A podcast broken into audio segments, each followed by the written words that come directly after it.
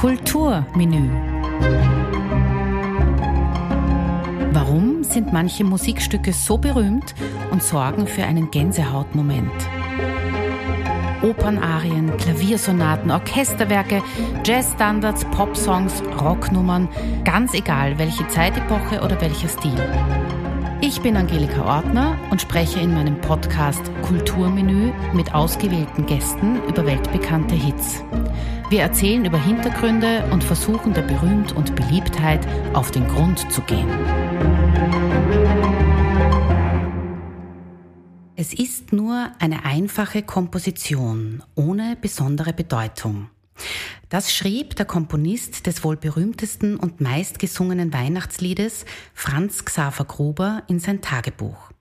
Und tatsächlich, Stille Nacht entstand nicht in der Absicht, berühmt zu werden. Es ist Anfang des 19. Jahrhunderts nach den Koalitionskriegen entstanden, in einer Zeit, die von Gewalt, Hunger und Entbehrungen geprägt war. Das Lied sollte den Menschen Hoffnung geben. Der Grundgedanke ist religiös, aber irgendetwas in dem Lied geht über die Melodie oder auch über den Text hinaus. Vielleicht ist es der Klang oder der Rhythmus, der einem Wiegenlied gleicht, der uns berührt und ins Herz geht. Zwei Milliarden Menschen singen Stille Nacht in über 300 Sprachen und Dialekten. Und wir hören es jetzt so, wie es 1818 das allererste Mal in Salzburg erklungen ist. Zwei Männerstimmen mit Gitarrenbegleitung.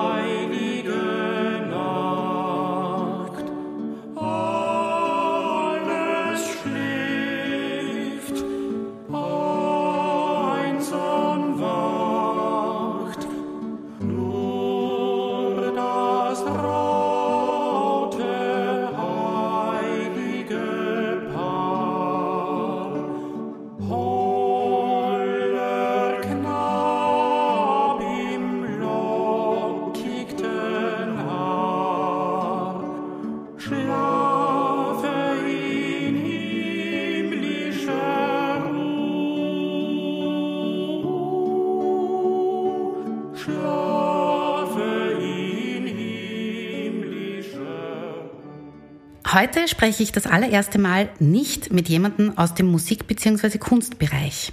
Ich bin in der Pfarrkanzlei des Wiener Stephansdoms und mein heutiger Gast ist der Dompfarrer Toni Faber. Ich denke, die meisten Menschen hörten Stille Nacht das erste Mal als Kind zu Hause, im Kreise der Familie. Herr Faber, können Sie sich erinnern, wann Sie das Lied das erste Mal gehört haben? Ich habe versucht, mir das genau vorzustellen, wann es wirklich war, aber es muss im Kreise der Familie gewesen sein, sicherlich mit zwei, drei Jahren, wo ich es zum ersten Mal aufgenommen habe. Und diese zauberhafte Stimmung, dass vorher das Englein drinnen war, das Christkind äh, die Geschenke gebracht hat, um dann das Fenster noch halb offen vorzufinden, wenn das Glöcklein erklingt und wir gehen hinein und dann war die Weihnachtsgeschichte und in unserer völligen, völligen Ungeduld mussten wir noch das stille Nacht, heilige Nacht abwarten und das Gebet noch abwarten und dann ging es erst zu den Geschenken. Also für uns Kinder war das zuerst einmal das erste Mal zu hören, sicherlich eine Geduldsprobe. Aber dann ist der Zauber dieser Gesamtsituation der Bescherung immer mit Stille Nacht, Heilige Nacht verbunden geblieben.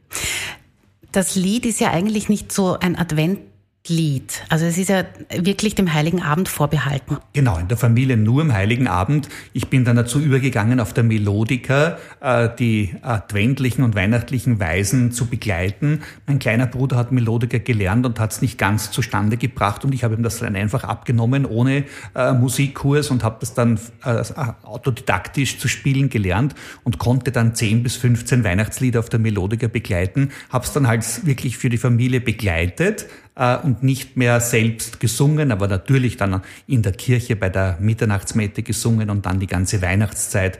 Ich erinnere mich jetzt, dass ich, äh, wenn ich Skiseelsorge gegangen bin von 28. Dezember bis, bis 5. Jänner, immer am Ende der Heiligen Messe jeweils neu, völlig traditionell am Adelberg, immer der Stille Nacht, Heilige Nacht zum Schluss. Da wird vorher die Kapelle verdunkelt, äh, die Lichter am Christbaum brennen und einmal Stille Nacht, Heilige Nacht bis zum 6. Jänner. Alle Strophen wahrscheinlich. Also drei Strophen, drei Strophen. genau. Können Sie die auswendig? Ja, die könnte, kann ich normal.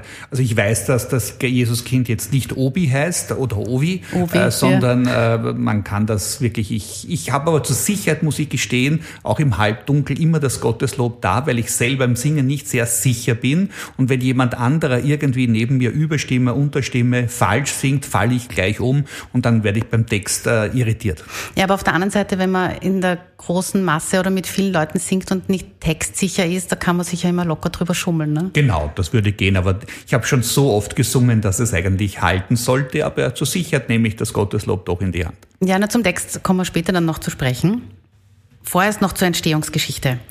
Josef Mohr verfasste 1816 also zwei Jahre bevor das Lied uraufgeführt wurde, im Lungau in Salzburg.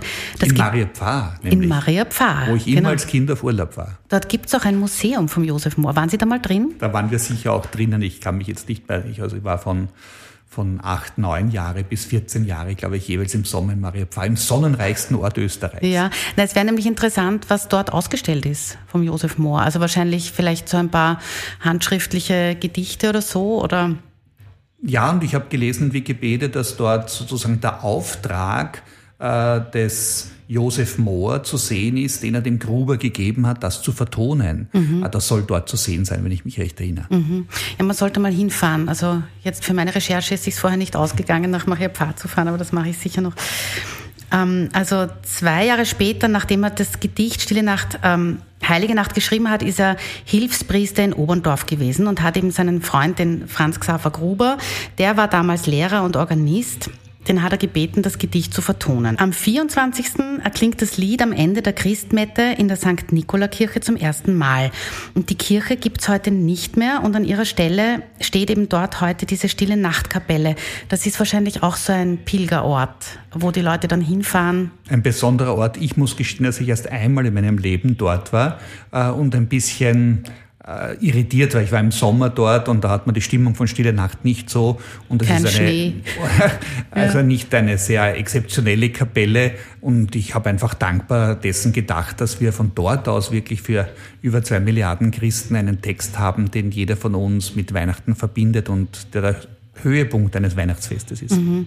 Na, ich kenne die Kapelle nur von Fotos eben und das ist natürlich sehr malerisch mit Schnee und Sternenhimmel und so. Also vielleicht, dass Fahren man mal im, Winter hin. Im Winter, im Winter hin. Wenn, wenn, wenn es ein, ein schneereicher Winter genau. ist, ne, dann macht es Sinn.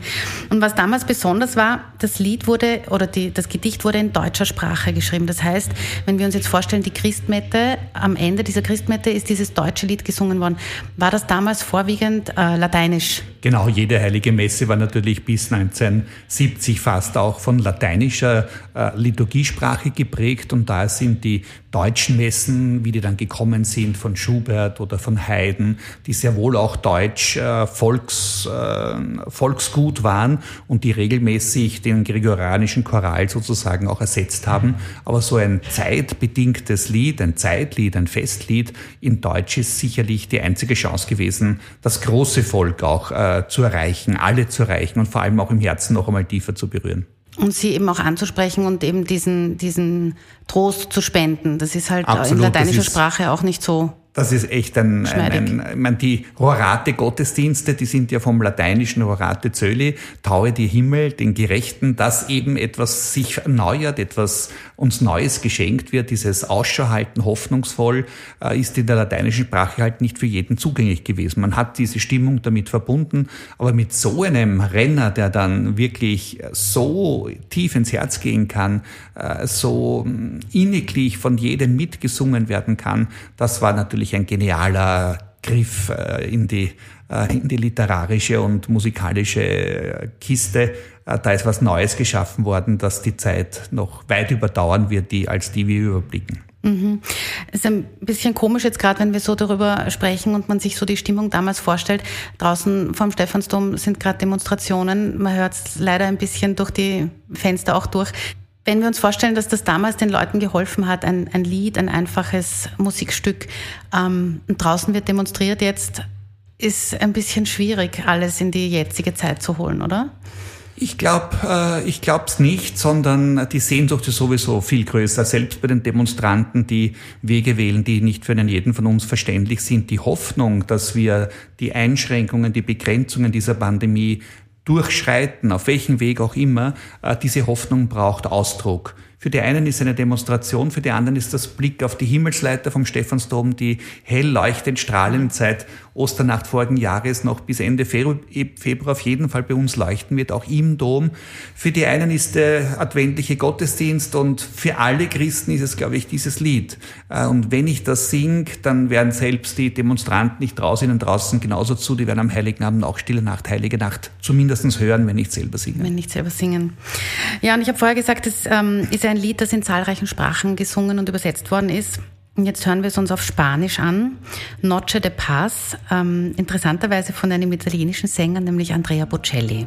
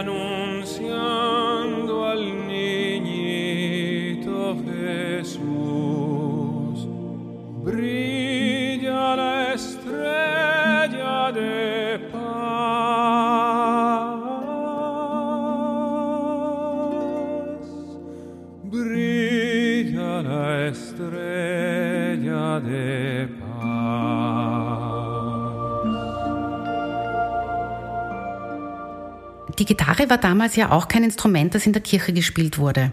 Es war dann eher im Wirtshaus oder im Gasthaus, oder? Also ein Kircheninstrument war die Orgel ausschließlich. Genau, das war sicher die dominante, aber ich weiß nicht, äh, Sie sind die Musikerin, aber die Konzertgitarre, ist die wirklich erst äh, so spät gekommen? War die nicht auch im kirchlichen Bereich quasi als Zither, aber die Orgel war die Königin der Instrumente. Mhm. Ich gebe mich da Ich glaube, also im 19. Ja, ich kann es jetzt auch nicht garantieren, aber ich glaube, im 19. Jahrhundert war die Gitarre noch fern von der Kirche. Und dass die das dann sozusagen zum ersten Mal verwendet haben bei Stille Nacht, Heilige Nacht? Naja, da gibt es eine, eine Geschichte, die da muss wieder so eine Kirchenmaus herhalten. Zu Weihnachten gibt es ja immer so Geschichten über Kirchenmäuse. Und diese Geschichte gibt es seit 1909. Da gab es eben diese hungrige Kirchenmaus, ähm, die also nichts zum Fressen hatte und die den Blasebalg der Kirchenorgel dort angeknabbert hat. Und deshalb war die Orgel halt nicht benutzbar. Das ist natürlich nur eine Geschichte, weil viel wahrer ist wahrscheinlich, dass die Orgel reparaturbedürftig war. Und im darauffolgenden Jahr kam dann eben auch ein Orgelbauer aus dem Zillertal und der hat die Orgel repariert. Ich denke mir halt, die Interpreten hätten sich auch denken können, für so ein, ein ruhiges, neues Lied ist die Orgel einfach zu wuchtig. Mhm. Und das ist die eine Variante. Und die andere Variante könnte sein, dass sie es vielleicht gar nicht vorne gesungen haben, sondern irgendwo seitlich. Mhm. Äh, und dass, dass dann die Stimmen vielleicht mit der lauten Orgel untergegangen wären. Also das sind eigentlich so Kann einfache, plausible Gründe irgendwie. Äh, wie ist es denn heute im Stephansdom? Da wird es ja auch mit der großen Orgel gesungen. Wird auch mit der großen Orgel begleitet. Es ist dann ein bisschen auch eine Lichtstimmungsmystik dabei. Wir drehen alle Lichter im Dom ab. Es ist nur mal die Notbeleuchtung und dann äh, erklingt zum Abschluss dieser Mitternachtsmette äh, dieses von der Orgel ein begleitete Lied und ein Chor singt dann auch noch die Überstimme dazu ab, dem zweiten, ab der zweiten Strophe äh, so einen Jubilus dazu. Das ist dann schon besonders stimmungsvoll und nachher geht erst das Licht wieder langsam auf, damit die der Priester mit den Ministranten ausziehen kann. Normalerweise ist der Stephansdom um diese Zeit dann zur Mitternachtsmette mit 5000 Leuten gefüllt, 1350 Sitzplätze und fast 4000 Stehplätze. Und ich befürchte, wir werden das heuer zu Weihnachten auch wieder nicht schaffen, sondern ich hoffe, von 350 auf 700 springen zu können, äh, die wir äh, einlassen, wenn sie sich gut weiterentwickelt. Aber nichtsdestotrotz dieser Moment ist besonders stimmungsvoll, ja. Mhm. Und der Chor steht oben oder unten? Der Chor steht auf der Seite beim Friedrichschiff rechts vorne. Äh, mhm. Seit vielen Jahren haben wir den Chor dort positioniert, weil er viel besser die Kommunikation zwischen Chor, Volk und äh, Presbyterium, Priester und, und Ministranten dort möglich ist. Mhm. Na, ich kann mich deshalb erinnern, weil ähm, ich habe selber in einem Chor gesungen, also die ganze Familie hat in einem Chor gesungen in der Chorvereinigung Jung Wien. Genau, die singt traditionell immer bei uns in der Mitternachtsmesse. Genau, und ich habe da auch viel viele Jahre mitgesungen und so. bevor ich in diesem Chor war, haben alle meine Geschwister in diesem Chor gesungen und mein das jüngerer Bruder und ich mussten halt immer mitgehen. In die Mette In die Mette. Und es war ja die Uhrzeit schon schwierig, also für Kinder ja, jetzt bis Mitternacht warten, Uhr, ja. genau, 24 Uhr Beginn. Und wir sind dann oben bei der Orgel gesessen und wir sind immer eingeschlafen. Und dann aber, wenn Stille Nacht kam, also ich meine, das ist ja lustig, das Lied heißt Stille Nacht und die Orgel setzt ein und wir sind halt wach geworden. Ja? ja, ja. Also das war halt dann so unsere Assoziation von Stille Nacht. Das hat eigentlich nichts mit Stille zu tun. Wenn wir Machet halt auf. Machet auf eher, genau. Weihnachten ist oft ein lautes Fest. Es tut uns aber gut, ein wenig still zu werden, um die Stimme der Liebe zu hören. Ein Zitat von Papst Franziskus. Und die Stimme der Liebe, die hören wir jetzt natürlich auf Französisch gesungen von, von Dalida, eine sehr leise und zarte Version. Douce nuit,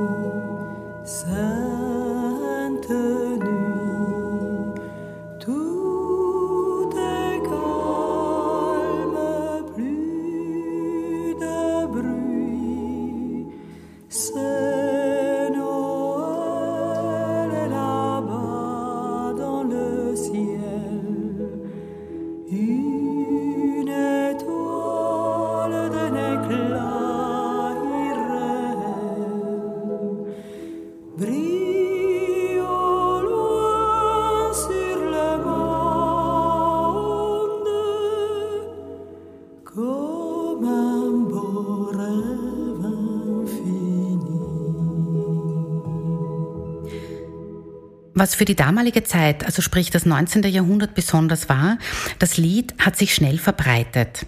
1820 war das Lied äh, dann schon in Tirol, eben wahrscheinlich durch diesen Orgelbaumeister aus dem Zillertal. Und es gab damals die Geschwister Rainer, das waren die Tiroler Nationalsänger und die sollten für die Verbreitung sorgen. Zwei Jahre später gab es eine Einladung nach Russland und es folgten Konzertreisen durch ganz Europa. Und was auch natürlich sehr berührend ist, das wissen die meisten, im Ersten Weltkrieg am 24.12.1914 war Stille Nacht das Friedenslied im Schützengraben und die deutschen und englischen Soldaten sangen das Lied gemeinsam und es kam zum spontanen Waffenstillstand. Also zumindest für kurze Zeit. Es wäre schön, wenn das heute irgendwie auch funktionieren könnte. Ja, es, diese Sehnsucht nach Frieden, äh, leuchtet da ganz kräftig auf in, in der stillen heiligen Nacht, am Weihnachtsabend, in der Weihnachtsnacht. Aber oft genug haben wir es erleben müssen, dass schon am 25. und 26. wieder die Nachrichten eingesetzt haben, wo wieder der Krieg weitergeht, wo äh, Attentate sind, wo gerade auch Christen ihrer Versammlung bedrängt und bedroht und äh, wirklich Ziel von Terroranschlägen sind. Das ist wirklich sehr brutal. Und wenn Sie sich erinnern, dass am 26. Äh, Dezember der Tsunami damals losgebrochen ist. Da bin ich gerade mit meinem Priester nach den weihnachtlichen Festgottesdiensten bei Tisch gesessen und da kamen die SMS herein. Und der Kardinal wollte ohnehin äh, zwei Tage später nach nach Thailand fliegen und nach Sri Lanka fliegen, äh, um dort äh, Bischöfe, Kirche zu besuchen und hat es dann doch durchgeführt, trotz dieser, gerade in der Tsunami-Katastrophe an dem Plan festgehalten. Also wir sind da besonders sensibel. Wir haben alle Sehnsucht nach Heilendem und Friedlichen und umso schmerzlicher ist dann, wenn Streit losbricht, wenn Auseinandersetzung da ist, wenn Krieg und Terror herrschen. Also wenn wir das Lied als Friedenslied ansehen, gleichzeitig aber auch als Weihnachtslied.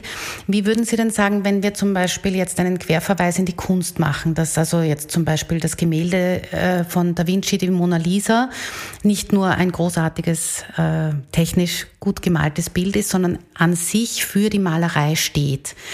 Wofür steht Stille Nacht? Für die Weihnachtszeit oder eben für den Frieden oder für die äh, Verbindung aller Menschen. Wie, wie sehen Sie das? Es ist, glaube ich, weit über die christlich-konfessionell geprägten äh, Menschen hinaus ein Symbol für die Hoffnung und die Sehnsucht nach Frieden. Es ist ein Friedenslied und das verbindet, glaube ich, noch weit über die christlichen religiösen Grenzen. Äh, ich kenne Leute, die Stille Nacht, Heilige Nacht selbst als Ausgetretene, als Atheisten singen und schätzen, äh, Leute, die äh, Gläubige, die muslimischen äh, Glauben sind, die das auch wahrnehmen als eine äh, wirklich festliche Stimmung, also ein festlicher Beitrag dazu, dass irgendwann einmal doch der Frieden und die Liebe siegen wird und nicht das, was Gewalt und Terror ist. Mhm. Ja, apropos Sprache und unterschiedliche Kulturen. Ich habe eine Version gefunden von der Band äh, Pink Martini, die singen das auf Arabisch.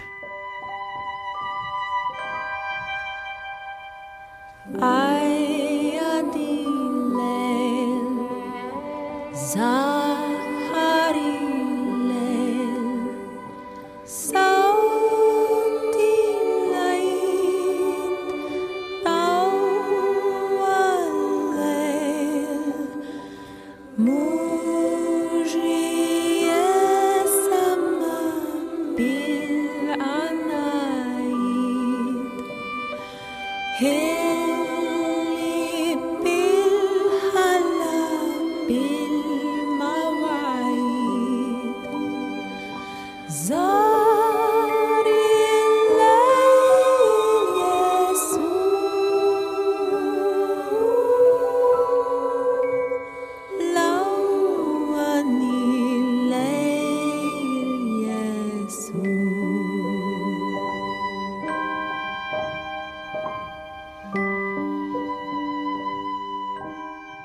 Also den Zauber verliert die Melodie auch nicht, wenn man kein Wort des Textes versteht, obwohl wir das wahrscheinlich gar nicht jetzt so objektiv beurteilen können, weil wir ja den Text kennen.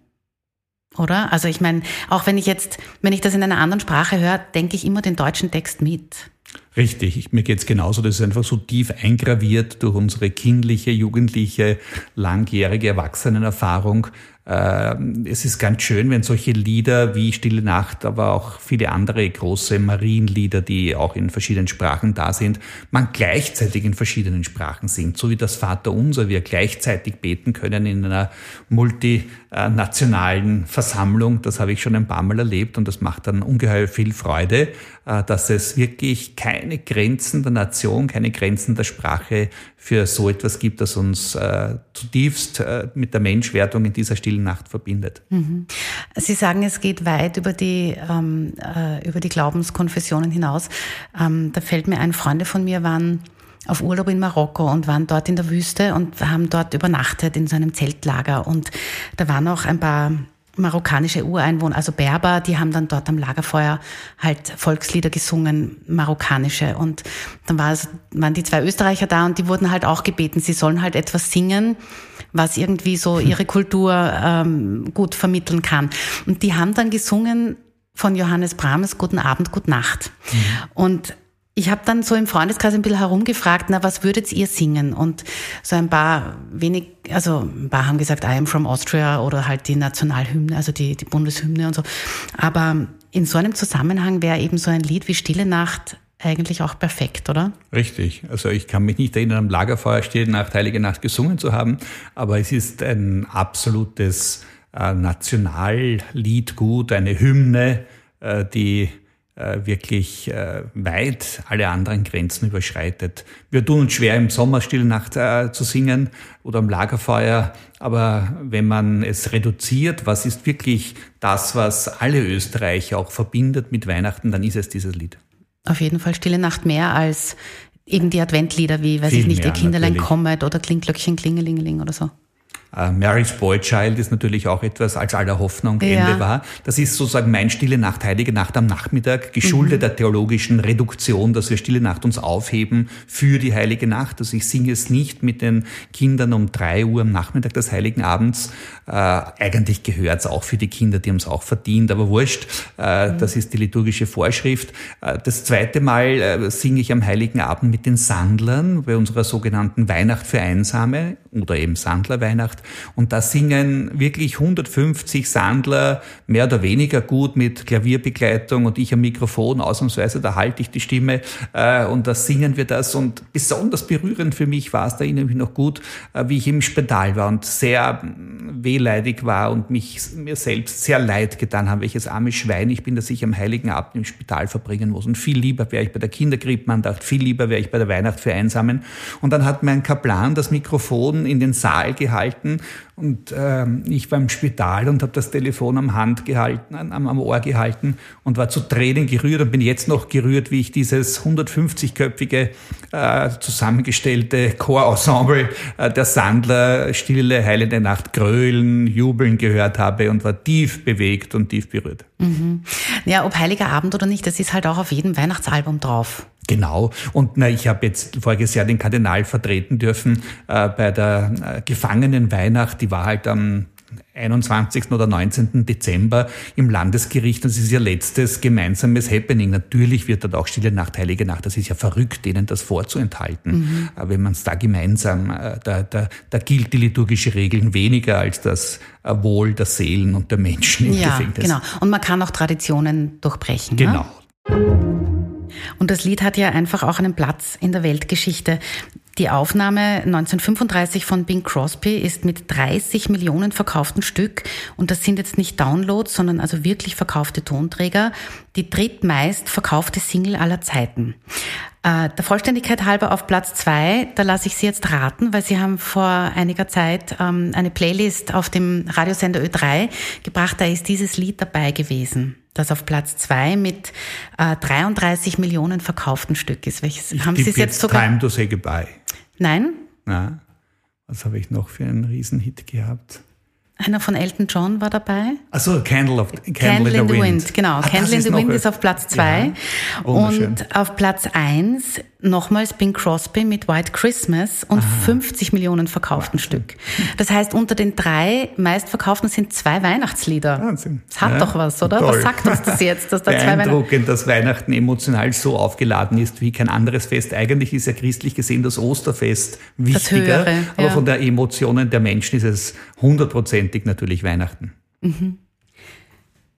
Über einige Jahre sind die Schöpfer des Liedes in Vergessenheit geraten. Man vermutete Michael Haydn, also den Bruder von Josef Haydn, äh, der damals, wir sind jetzt im Jahr 1854, eng mit der Kirche St. Peter in Salzburg verbunden war. Um die Autorenschaft zu klären, richtete die Königliche Hofmusikkapelle in Berlin eine Anfrage an die Erzabtei St. Peter. Über Haydns Sohn Felix dürfte dann die Anfrage aus Berlin an Franz Xaver Gruber weitergeleitet worden sein, der dann die Entstehungsgeschichte des Liedes niederschrieb. Und die Autographen, also die handgeschriebenen Originalnoten von Gruber selbst gibt es vier, sind im Salzburg Museum und im Stille Nacht Museum in Hall einzusehen. Also jetzt haben wir ganz schön viele Stille Nacht Museen schon irgendwie mhm. erwähnt. Ähm, kennen Sie das in Salzburg? Nein, da war ich noch nicht. Auch in Hallein war ich noch nicht. Ja, da gibt es so viele andere Sachen mhm. zu schauen. Auch genau. Zu den Strophen. Wir haben vorher schon ein bisschen vom Text gesprochen, ob wir den Text also auswendig kennen oder nicht. Traditionell wird nur die erste, die zweite und als dritte Strophe wird die sechste Strophe gesungen. Und ich habe mir jetzt die anderen Strophen auch noch einmal durchgeschaut. Wenn man sich die durchliest, dann weiß man irgendwie auch warum. Also in der fünften Strophe zum Beispiel ist es also stille Nacht, heilige Nacht, lange schon uns bedacht, als der Herr vom Grimme befreit, in der Väter urgrauer Zeit. Aller Welt Schonung verhieß, aller Welt Schonung verhieß. Es ist ein bisschen holprig, oder? Vom Grimme befreit. Also ja es ist schwierig äh, zu verstehen und man kann gut verstehen, äh, warum die weggelassen worden sind. Ja, schon irgendwie. Ja. Wollen wir das jetzt deuten, was das bedeutet, der Herr vom Krimi befreit oder lassen wir es weg, so wie beim ich glaub, Singen lassen wir es weg, lassen wir es weg. Aber es geht ja auch ohne Gesang. Wir hören jetzt das Count Basie Orchestra.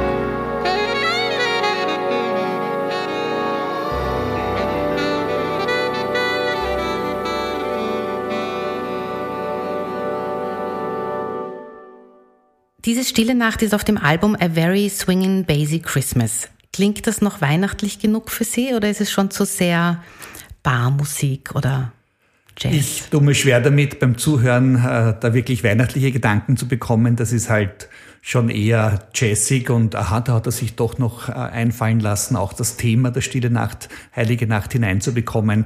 Aber es ist definitiv, glaube ich, dann kein Weihnachtslied mehr für mich. Ja, es ist ein großes Big Band Arrangement. Man könnte, wenn man das jetzt nicht weiß, irgendwann hört, egal zu welchem Zeitpunkt im Jahr, dass man sich denkt, das klingt ja wie Stille Nacht. Genau. Das klingt dann so, wenn der Organist weiß, dass irgendjemand aus dem Presbyterium Geburtstag hat und die in die äh, ins Präludieren dann ein bisschen einstreut. Happy, Happy Birthday, Birthday to you. Ja.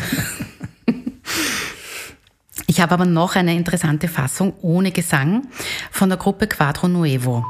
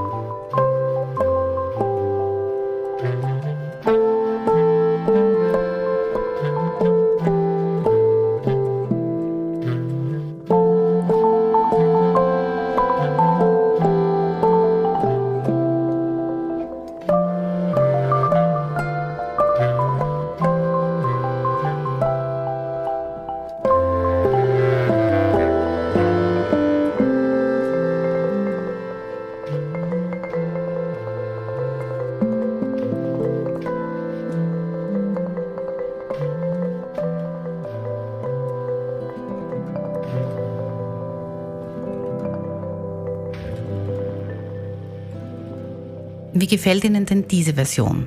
Ja, das ist schon ähm, klarer. Das ist äh, etwas, was mir Spaß bereitet und trotzdem viel ehrlicher dazu steht, ich halte mich an Stille Nacht, Heilige Nacht. Der Text kann auch ausgelassen werden. Es gibt auch Vokal, also sozusagen instrumental dieses Thema. Es ist viel klarer erkennbar als zuvor in der jazzigen Variante. Ja, es hat auch ein bisschen mehr so diesen Weltmusikcharakter genau. durch die Instrumentierung einfach auch was wir noch erwähnen könnten? Also, also jetzt unabhängig jetzt von Entstehungsgeschichte und, und Text und äh, Weltlied haben wir jetzt, glaube ich, alles abgedeckt, oder? Mhm.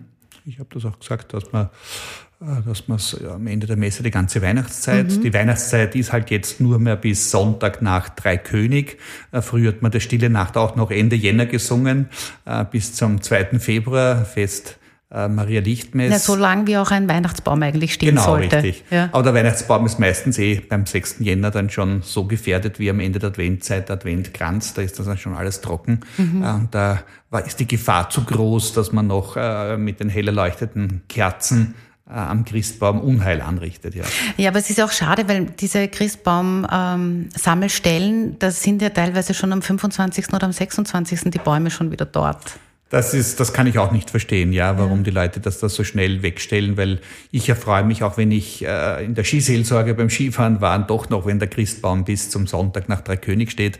Äh, das ist eine äh, tolle Tradition, die mich jedes Mal, wenn ich den Raum betrete, wo der Christbaum steht, äh, noch einmal zurückdenken lässt an den Zauber dieses Festes. Mhm. Und so sehr es auch für mich Arbeit bedeutet, ist der Zauber noch viel größer, ja. Ja, außerdem riecht es ja auch gut, wenn man den ja, Baum im Raum hat. Ja, es riecht wunderbar und man muss sich halt gut überlegen, äh, wer den Christbaum schmückt. Bei uns muss es immer der Jüngste machen.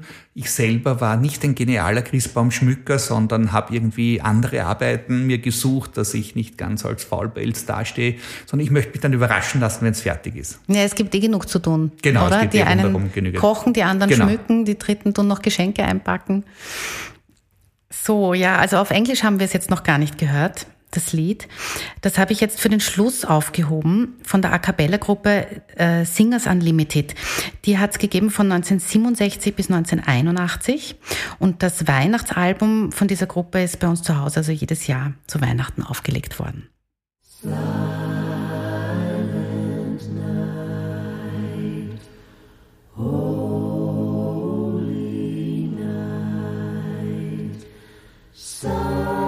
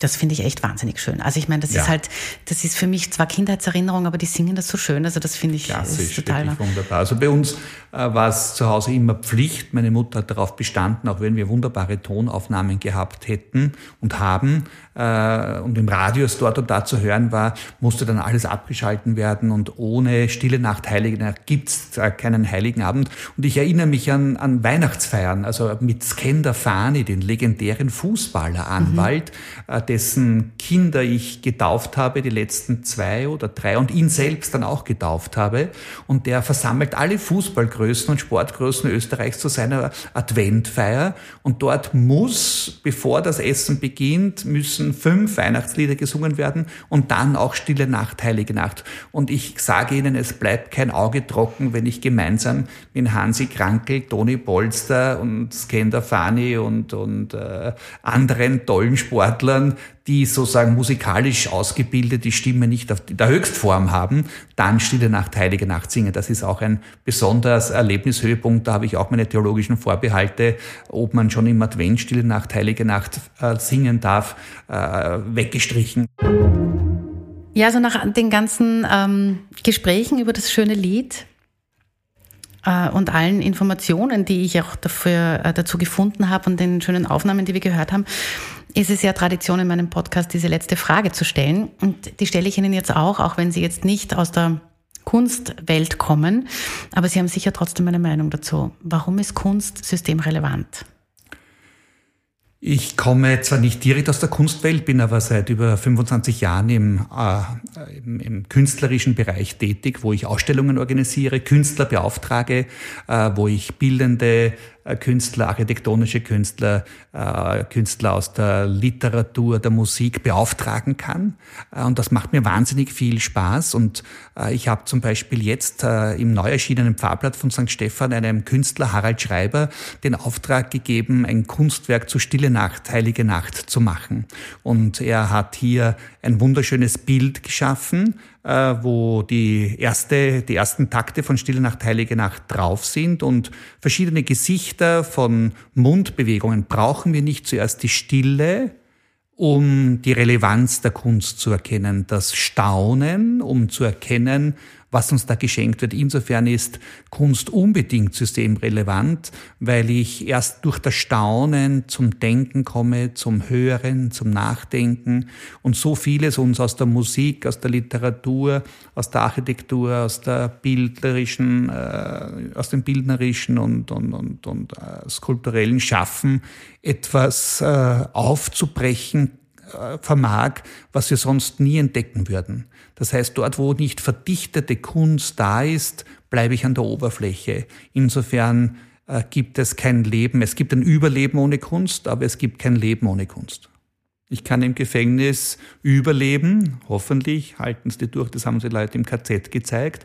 Aber in dem Moment, wo sie dann, so wie Stefan Zweig, die Schachnovelle, äh, da sich dann etwas geschaffen hat an kultureller Leistung. Und das ist, glaube ich, Kultur äh, und Kunst, äh, wo etwas geschaffen wird, was mich den tristen Alltag bei weitem überwinden lässt und mich herausheben kann, aus tiefster Krankheit, aus tiefster Not, aus tiefster Bedrängnis. Insofern brauchen wir jetzt in einer Pandemie unbedingt Kulturschaffende und Kunstschaffende, die uns vieles äh, verdichtet, herantragen, entschlüsseln können, natürlich auch Anstoß geben zum Nachdenken, das verstehe ich nicht, aber wo ich dann den Schritt mache, aha, jetzt verstehe ich's, jetzt höre ich's neu, jetzt habe ich Informationen über Stille Nacht, Heilige Nacht dazu bekommen, dass ich's noch einmal breiter, weiter, tiefer erleben kann.